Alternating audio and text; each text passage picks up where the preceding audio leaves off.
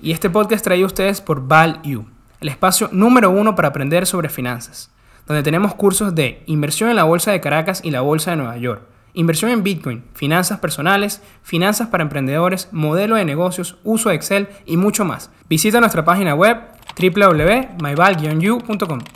Hola a todos, bienvenidos a un nuevo episodio y nueva temporada de Networking de Ideas donde los buenos conocimientos se conectan.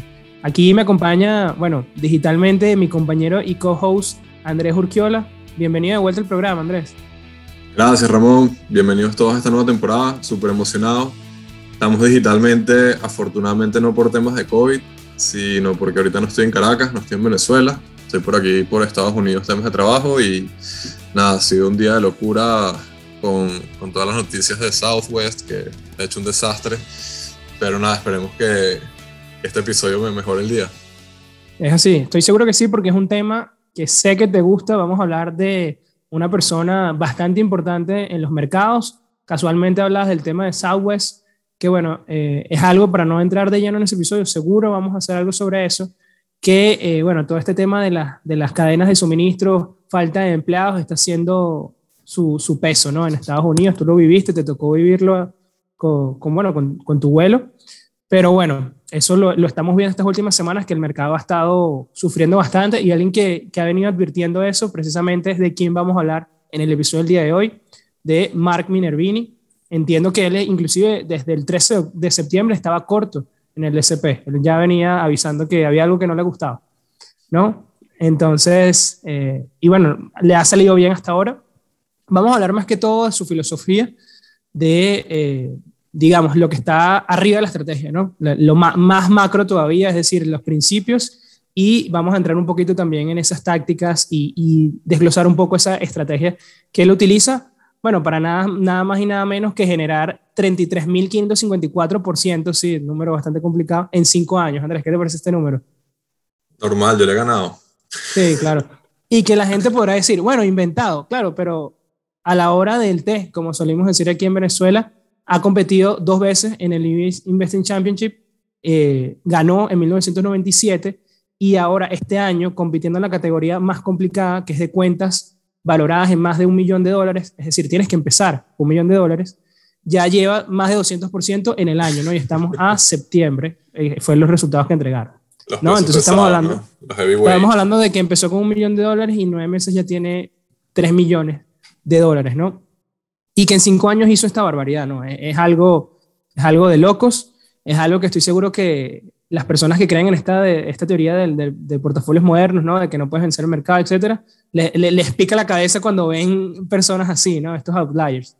Entonces, bueno, veamos qué, qué hizo Mark y cuáles son las claves de, de, este éxito, ¿no? Bueno, y para esta temporada tenemos unos cupones especiales para que tengan un descuento en todos nuestros cursos. NDI 20 para un 20% de descuento en nuestros cursos a tu ritmo y especial NDI 8 para las primeras 8 personas que registren el cupón van a tener hasta un 50% de descuento en los cursos que tú desees.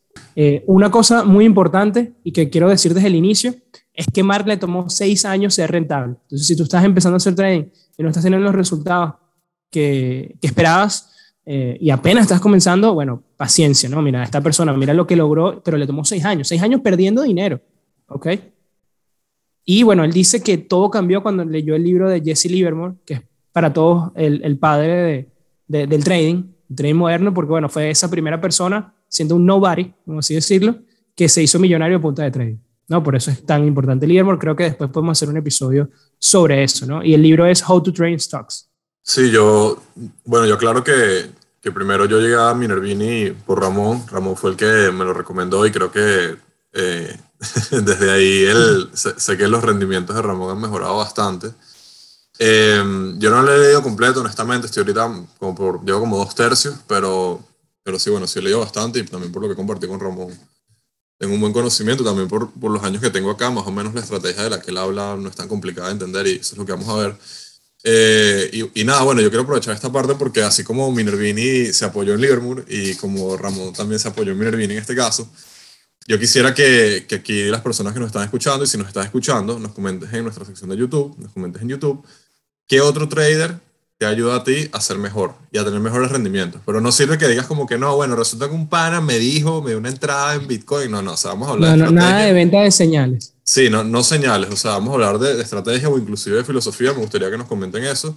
Y las personas que comenten van a estar participando por uno de nuestros cursos, que tenemos muchísimos.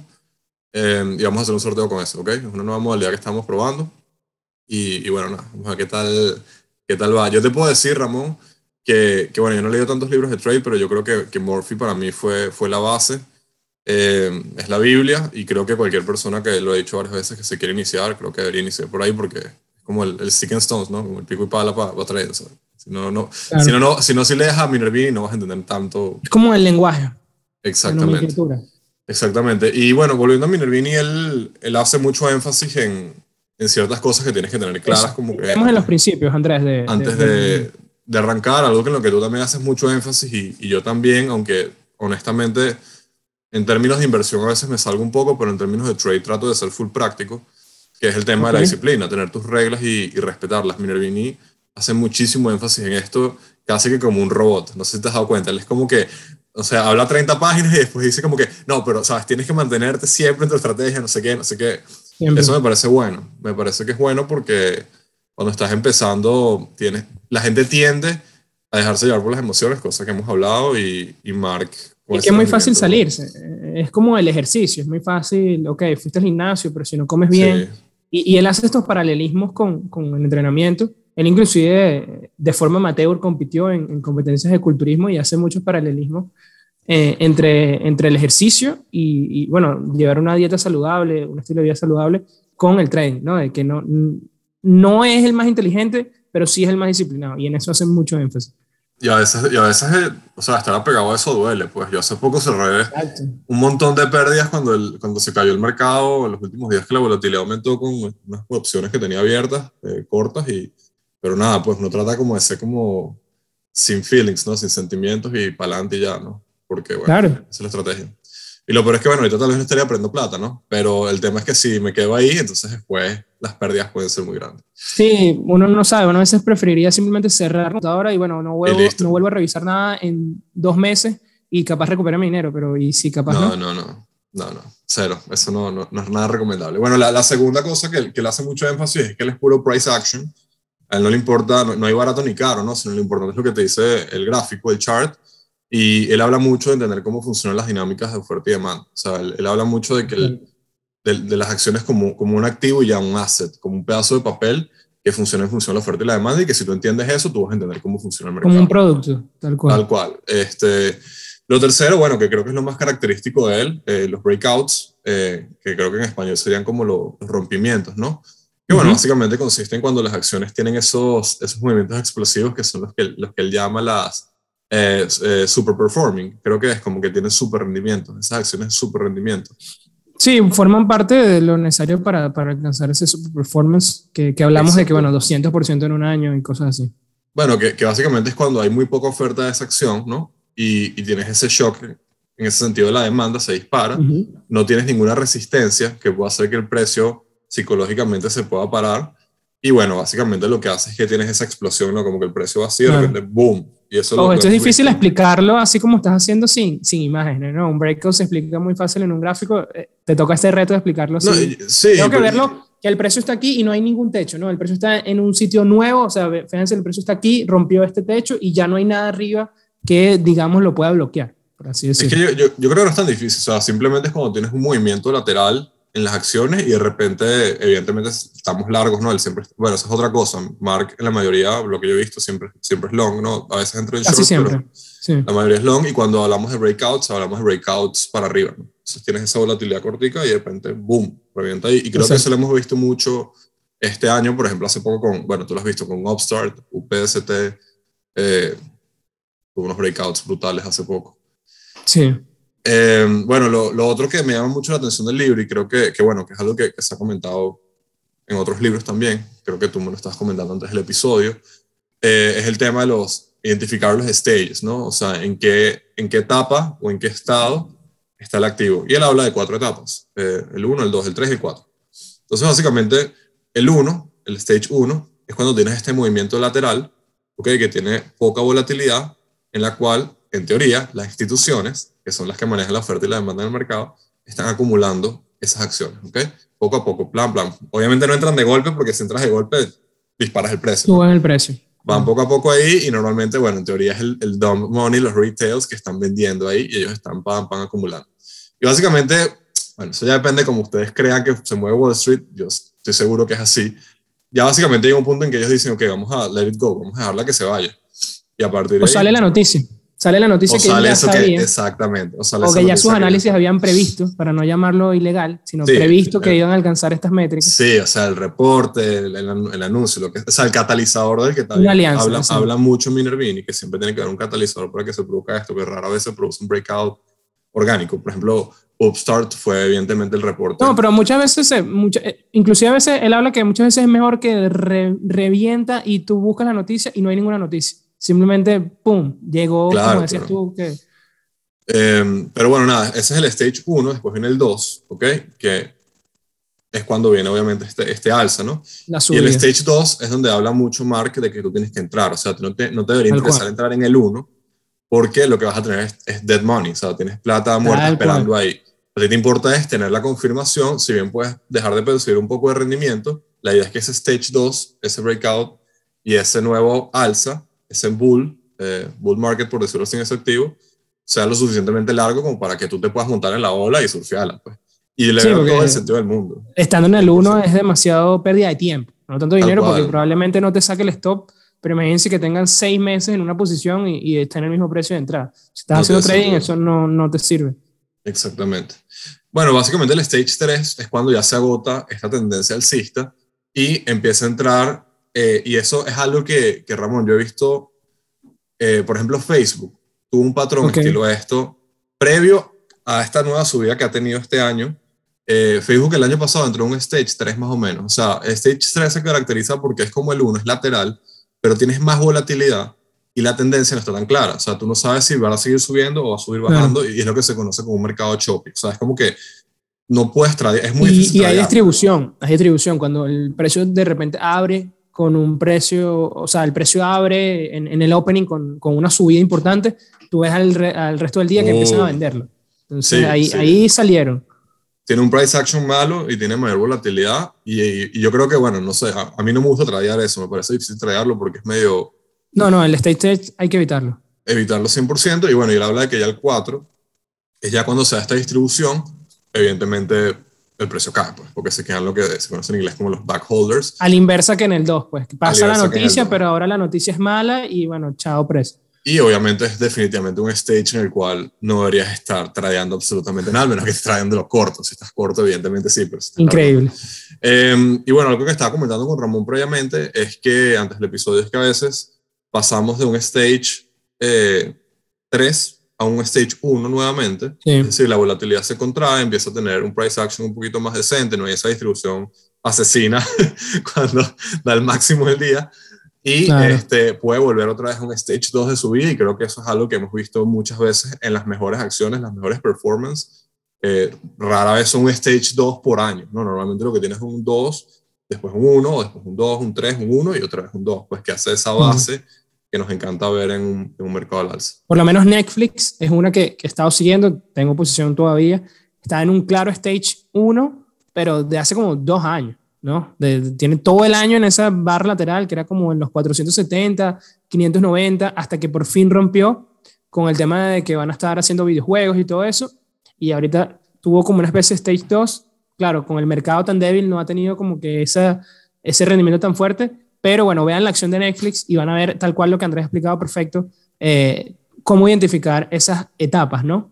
Me parece que Amazon también, ¿no? Amazon creo que el año pasado también estaba en Amazon está difícil. Justo estaba hablando con un amigo ayer ese, ese gráfico de Amazon porque pareciera un stage 3 inclusive, porque... No, no ahorita, pero el año pasado. El año pasado creo que estaba Ah, como sí. en 1000 y estaba como en una consolidación y de repente se lanzó un- una explosión Sí. brutal. Tal cual, inclusive fíjate que Amazon tiene una especie ahí de head and shoulders para lo que analistas técnicos, los puristas nos siguen, eh, lo entiendan, pero un head and shoulder que ya ha hecho como dos veces y vuelve otra vez a entrar en rango. Entonces, eh, complicado, Sí, ¿no? Eh, igual, igual es una acción difícil de analizar en el sentido de que si el mercado va a algún lado con el peso que tiene Amazon en todos los índices, obviamente se va, se va a mover hacia la dirección del mercado, ¿no?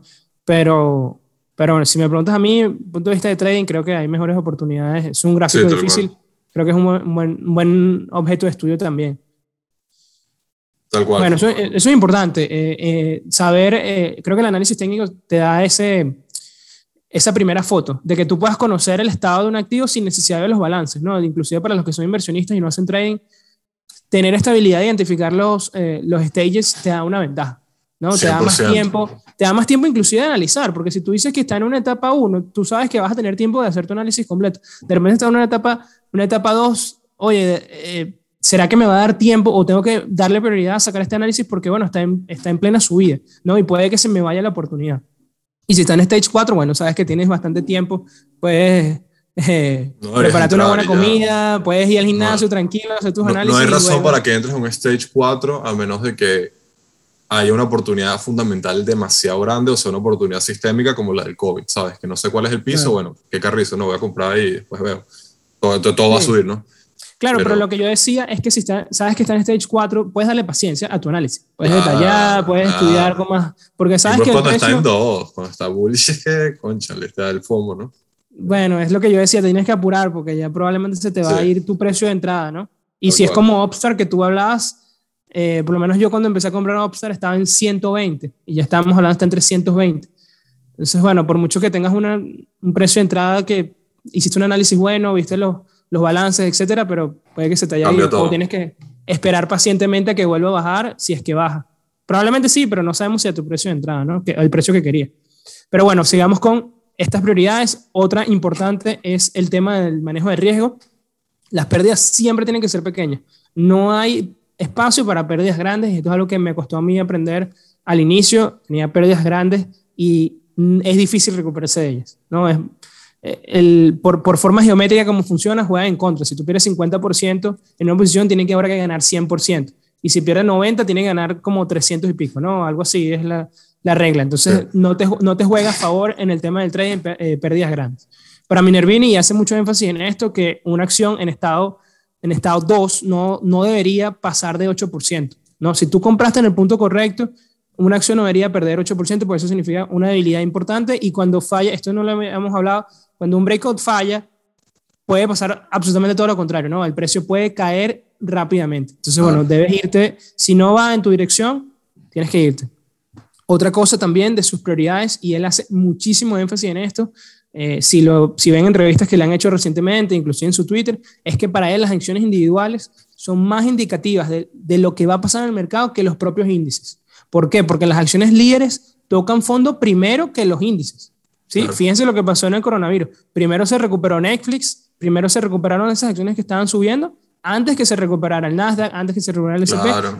E inclusive ahorita en esta caída que vimos, eh, que tenemos desde, desde, desde finales de agosto, ya los líderes estaban empezando a caer.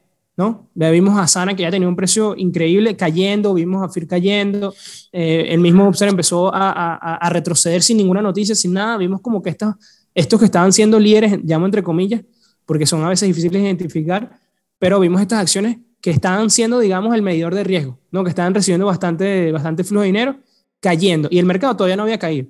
¿Qué pasó después? Empezó a caer el mercado. Entonces, bueno, para él... Es súper importante eso. Y, y, viceversa también, a veces pasa, bueno, lo que tú sabes, ¿no? Que lo hemos hablado mil veces, que a veces se cae todo y Upstart está, no, sé, no está 3%, pero está 0,03% verde, ¿sabes? Y todo lo demás está menos 3.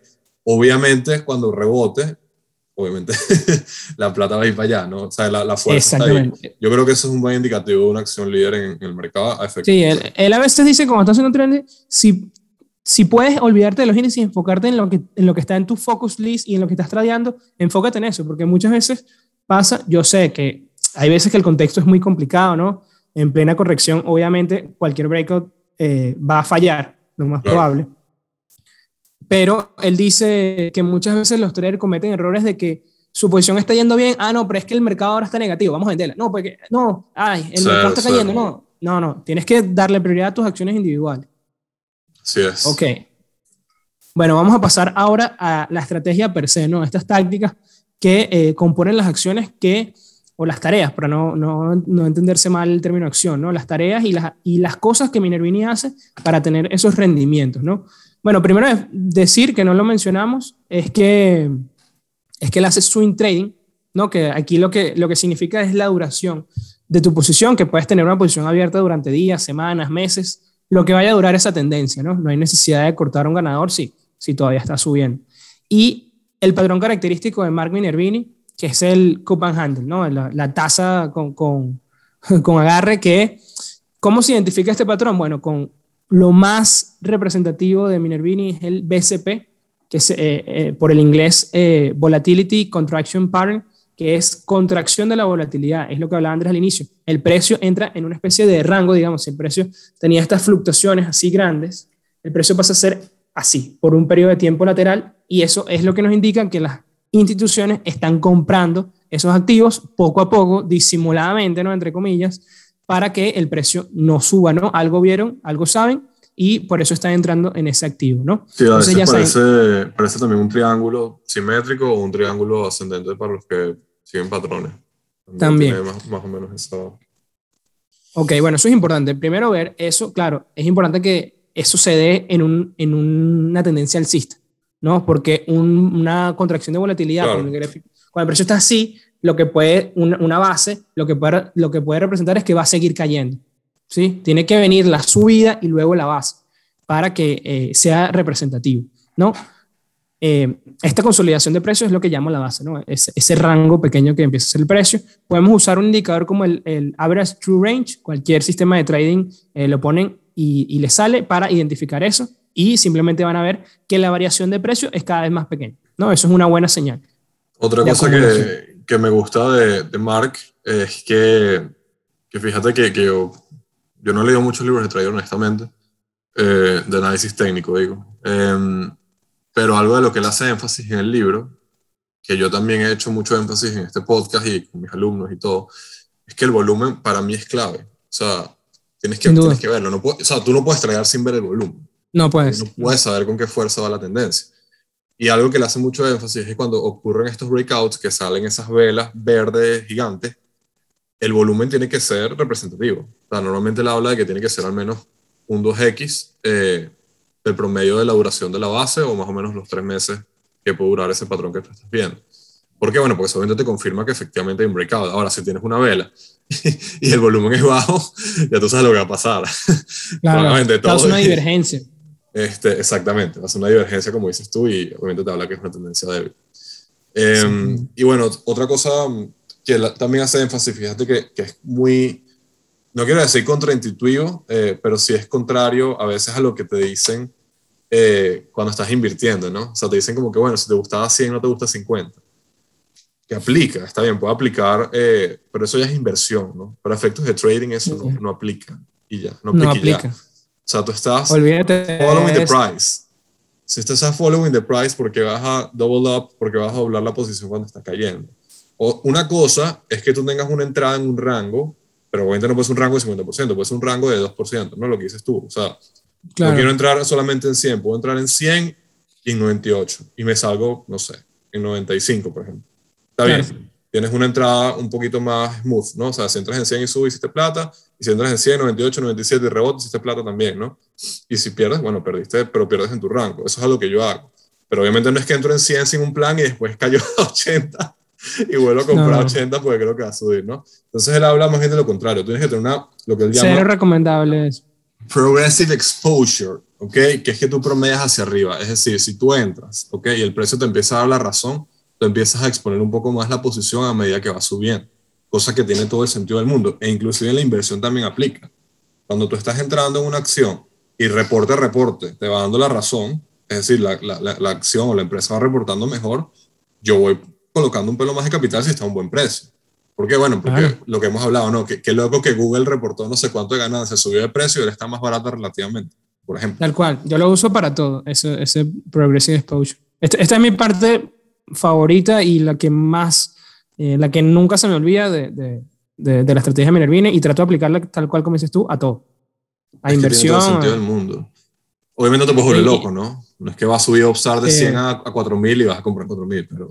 ¿sabes? No, no, no inclusive eso que tú dices de entró a 100 y luego entró a 98, yo no lo hago. Yo, si, si entonces tengo que entrar a 98, entonces, no, es que entonces me, o sea, es que me, me, pongo a racionar como Ya, mientras a 100 o mientras a 98. ¿sí? Si yo siento que voy a entrar a 100 para después comprar 98, entonces mira, no voy a esperar a mí entro en 98. ¿sí? Eh, así lo veo yo. Porque es que necesito que el precio me dé la razón. O sea, no puedo, eh, no puedo tener como decir, eh, como digo, eh, pensar que yo tengo la razón, ¿no? De que, bueno, va a pasar esto, a pesar de que cayó, va a pasar lo que yo diga, porque el gráfico está bueno, porque yo no, ya- yo no lo veo así, yo no lo digo por eso, yo lo digo es porque No, no, si no, entras, yo sé, si pero- entras quirúrgico, te puedes quedar afuera, ¿entiendes? En cambio, si entras con un rango, hay más posibilidades de que entres en el trade, cosa que te- seguramente te ha pasado. Que dices, no se me dio la orden por 5 centavos. Sí, bueno, es un si entras en un rango, Pero- tienes más posibilidades de que se te dé la orden y inclusive pierdes menos dinero. Estoy de acuerdo, pero eh, en ese caso tengo una segunda entrada que es más bien arriba. Es decir, si rompe una Válido. resistencia, entro ahí. Válido. Sí, también. o sea, siento que si se me va a escapar, por así decirlo, eh, o si no, bueno, tam- también es que, bueno, uno tiene que estar válido. pensando que es lo tiene mismo, solamente que tu primera entrada, en este caso, sería más abajo que la mía, por ejemplo. Porque si entras acá y vas a doblar, a doblar acá, te pueden entrar acá Ok. y doblar acá, ¿entiendes? Al final es, es lo mismo, güey. No, me refiero por lo menos tú dices 100 y 98. Yo diría 100 y, y si no entro en 100, entonces entro en 103, por ejemplo. Exacto. Exacto. Sí. Sí, sí. Vale, vale. Entendido. Lo, lo único, o sea, capaz, eh, si tú lo ves en manera de rendimiento, obviamente si entras en 98, hiciste más a 103, pero eh, no lo sabes en el momento, ¿no? Y yo lo que quiero saber es que el precio me dé la razón. Eso es lo que yo, lo que, digamos, yo me siento tranquilo con, con el trading y es algo que, por lo menos para Minervini, promediar la baja está prohibido, ¿no? Sí, Y- yo sé el- cero. Y también la exposición progresiva hace referencia a cuántas posiciones debemos tener en cartera, ¿no? Empezar siempre con una o dos posiciones y una vez que esa ya está en ganancia eh, o en tu ganancia promedio, ¿no? Lo que sueles sacarle de rendimiento a tus posiciones, empezar a tomar más posiciones, ¿no? E inclusive aumentar esas, ¿no? Cuando ya esas tienen cierta ganancia. No empezar a ser agresivo, que es lo que las personas hacen cuando pierden dinero. Y lo que se llama el revenge trade, ¿no? El trading de, de, de venganza. Eso, eso es Perdí- ludópata. Eso es Perdí, ludópata. perdí 2 mil dólares. Ah, no, entonces ahora entro con una posición mucho más grande y solo necesito 2% para, para salir y recuperar todo mi dinero. Ludópata, ludópata, perdí 10%. Bueno, voy a comprar puros calls ahí a ver si recupero toda la plata de un golpe. O sea, ¿qué es eso? No tiene sentido. La exposición progresiva es todo lo contrario, ¿no? Y, y, te, y, te, y, te protege también no solo de tus errores, sino de que a veces el contexto, y muchas veces es lo más importante, el mercado simplemente no está para ser comprado en este momento. Brother, estás jugando FIFA. Has perdido tres seguidos. Hermano, usted deja de jugar FIFA. Usted no sigue jugando FIFA ese día porque vas a perder 10. ¿Entiendes? Exactamente, exactamente. ese es Entonces, típico, bueno, ¿o no? Porque te frustra. Claro. Y empiezas a- hacer todo y ent- entonces pierdes la estrategia. ¿no? Pero, pero lo que te quería decir es que no solamente son tus errores, es que simplemente te puede indicar que estás en una corrección. O sea, si tú históricamente tú tienes 50% de Claro. probabilidad y te están fallando cuatro trades, oye, mira, que está aquí está pasando algo. ¿Sí me entiendes? El mercado está cero apetito de riesgo. Hay momento de, de, de salirse. Yo creo que son ah, muy pocos los traders que pueden agarrar su estrategia de 1 a la N en cualquier environment, en cualquier contexto del mercado y hacer plata. O sea, es muy, muy difícil que lo haga. Es, es- es extremadamente, tienes que ser Mark, por ejemplo, que hace plata para arriba, hace plata para abajo, hace plata, o sea, pero el trade promedio no puede, por lo menos yo no puedo, ¿no? Si manejas una estrategia de opciones es diferente, porque estás con un tema de probabilidades que, que es completamente diferente, pero si es trade técnico, yo, mira hermano, yo estoy en una racha negativa, yo espero a que el contexto cambie, que se ponga Tal más cual. favorable. Y, y tu mejor cuando el mercado también tiene el, eh, tiene el mejor contexto, ¿no? Repitiendo Claro. aquí la palabra mejor mil veces. Cuando Pero, se dan todos los breakouts, cuando los charts están claros, cuando el mercado no está exactamente. choppy, Porque ahí vas a tomar más dinero. Es decir, cuando yo tengo cada vez más Claro. ganancias, pongo más dinero en la mesa. Cuando estoy Exacto. perdiendo cada vez más dinero, tomo menos posiciones, inclusive reduzco a la mitad, que lo dice también, reduzco a la mitad el tamaño de mi posición. Si yo normalmente entraba Claro. con 100 acciones, entro con 50 y así. Mira, y antes de hablar Bueno. de cómo tomas las ganancias, eh, ¿no tienes por ahí unos, unos cupones para algunos amigos, Ramón?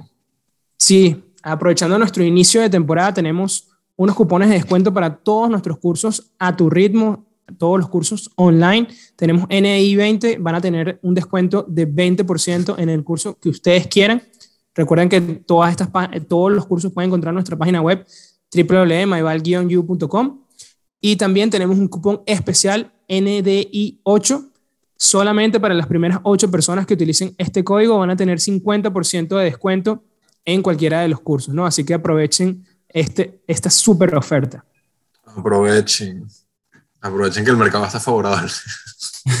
Bueno, y seguimos. un punto importante también de Minervini es el tema de las ganancias, ¿no? Cómo tomar las ganancias. Para mí esto es lo más difícil del trading, ¿no? Porque todo el mundo sabe cuándo tomar las pérdidas, ¿no? Con el stop. Pero cuándo vender eh, con un profit puede ser complicado, ¿no? No sé si te, te, ha pasado a ti también, Andrés. ¿Vendo o no vendo? Sí, pero yo, yo soy muy pragmático en eso. O sea, yo, hermano, yo salí yo me olvidé de eso. O sea, yo sigo muy clara mi estrategia y creo que si eres, si eres así, eh, no deberías verlo individualmente. O sea, yo recomiendo que, que no es que, ok, cerré, vamos a ver cómo va la acción. O sea, no, bro. Sí, no, te tienes que olvidar de tu estrategia y ve al final de la semana, cuando tú hagas tu evaluación, ok, ¿cuáles fueron los trades que, dónde, dónde dejé plata? ¿Por qué dejé plata? Y ya. Si ves cada uno, te vas a loco. Es así, y es tal cual como Minervini eh, lo receta, por así ah, decirlo. fíjate que no he leído esa parte del libro, pero él dice que te tienes que olvidar. De, no, no, no, creo que lo hizo en el libro. Esto fue una entrevista que, que le hicieron hace poco y él dice que si, la, si, la, si tú le sacaste 20% de una acción y la acción hace lo que sea después de que tú la vendiste, eso no es tu... No importa, ese, ese, no es tu... O sea, eso no era tu análisis, ese no era tu, tu, tu expectativa, eh, ese no era tu problema, por así decirlo. Y pasa lo contrario también. Ah, es que me sacó el stop y después rebotó y se fue. A, todos nos molesta, pero ver eso es tiempo que estás perdiendo en, entrar en otras posiciones.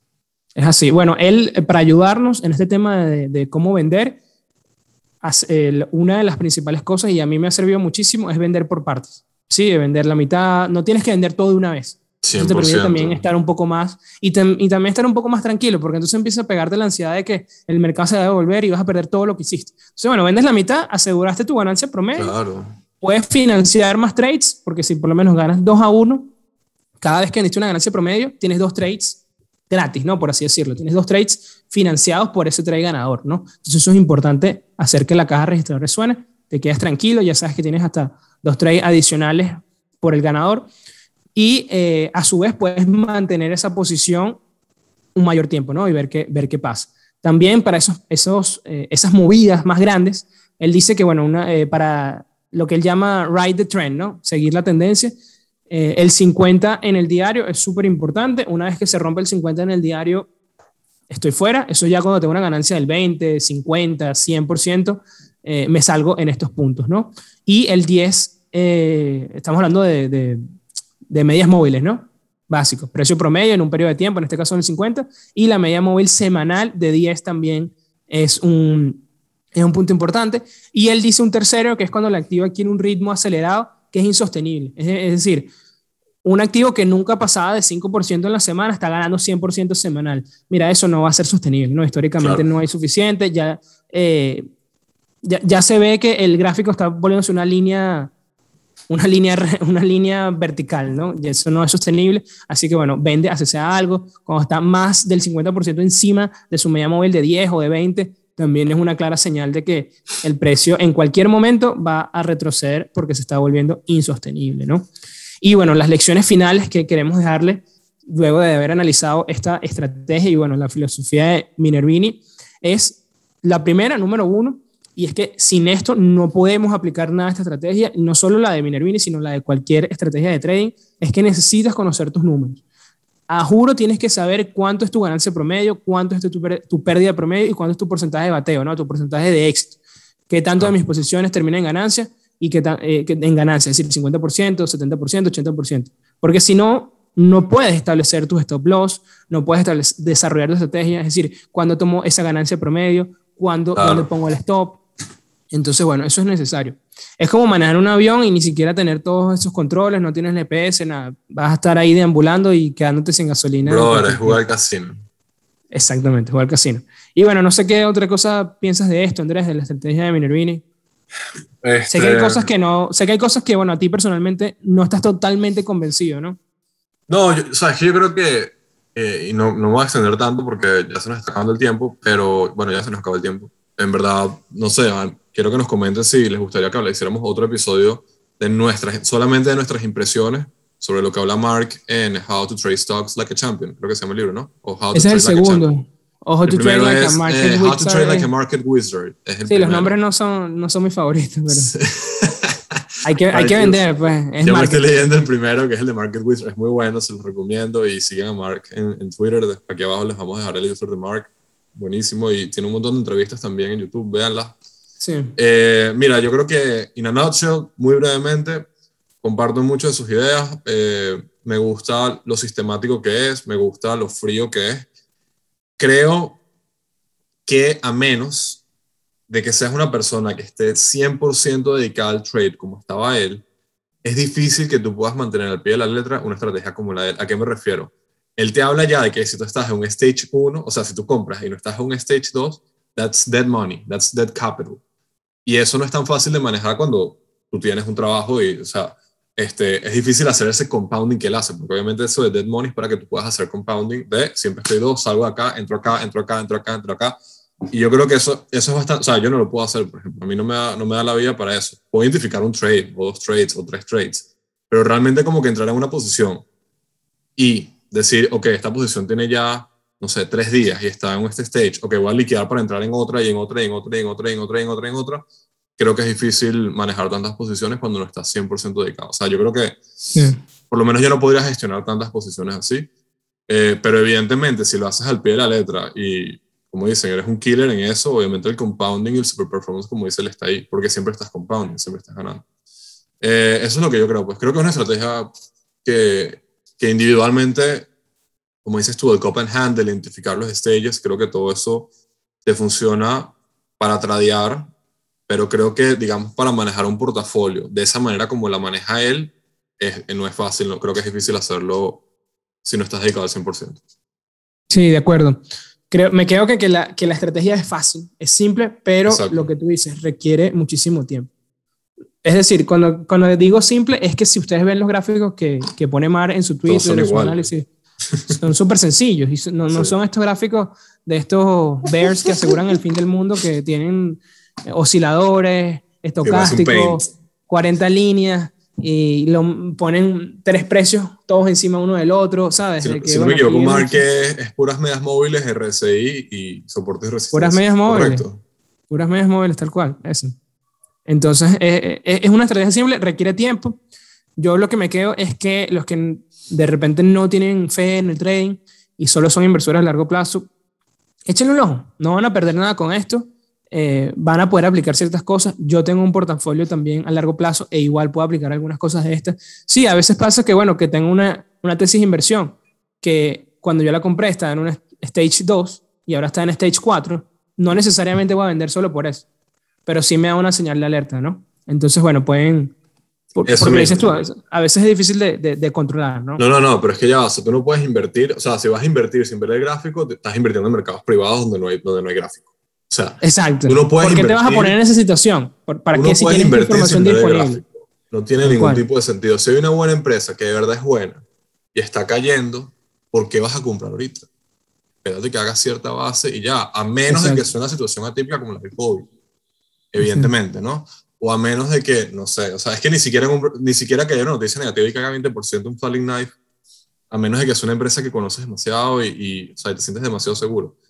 Pero, sí, pero, pero inclusive un falling knife, inclusive un, un decline de 20%, como Facebook cayó 5% el otro día, a mí me parece menos riesgoso que una tendencia a la baja. Una tendencia a la baja, sobre todo cuando es prolongada, papá, Sí. es muy difícil que haga la, la vuelta. Entonces yo creo que Y que él le llama, Minervini lo llama Got Down Territory. A cada rato te despiertas para ver cómo el precio. Horrible, eso está pasando con, ha pasado con, si no me equivoco, con Baba este año. O sea, Sí, aunque se estaba recuperando. Con Sam, eh, Brewer Con Sam, Company, no sé sí. qué, eso es gap y gap y gap, papá, y ahí no hay cómo salirse, eso es horrible. Sí, Este, vean el gráfico de Sam, el ticker es SAM, eso es un perfecto ejemplo de un stage, Inclusive Baba también de, de Stage de un 4. stage 4. Este, ¿Por qué vas a comprar? Si te parece que es una buena empresa, espérate que... Que haga una base. Ojo, ambas casualmente están empezando a, a- a darle la vuelta a la esquina, ¿no? Han empezado a hacer Ah, ciertas bueno. bases. Pero, Vean- pero vean sí son. stage está. Exacto. Pero es lo que dices tú, que te van a dar muchas oportunidades. O sea, no hay necesidad de adivinar el, el- el precio final del el fondo. Espérate Es que- que haga la base.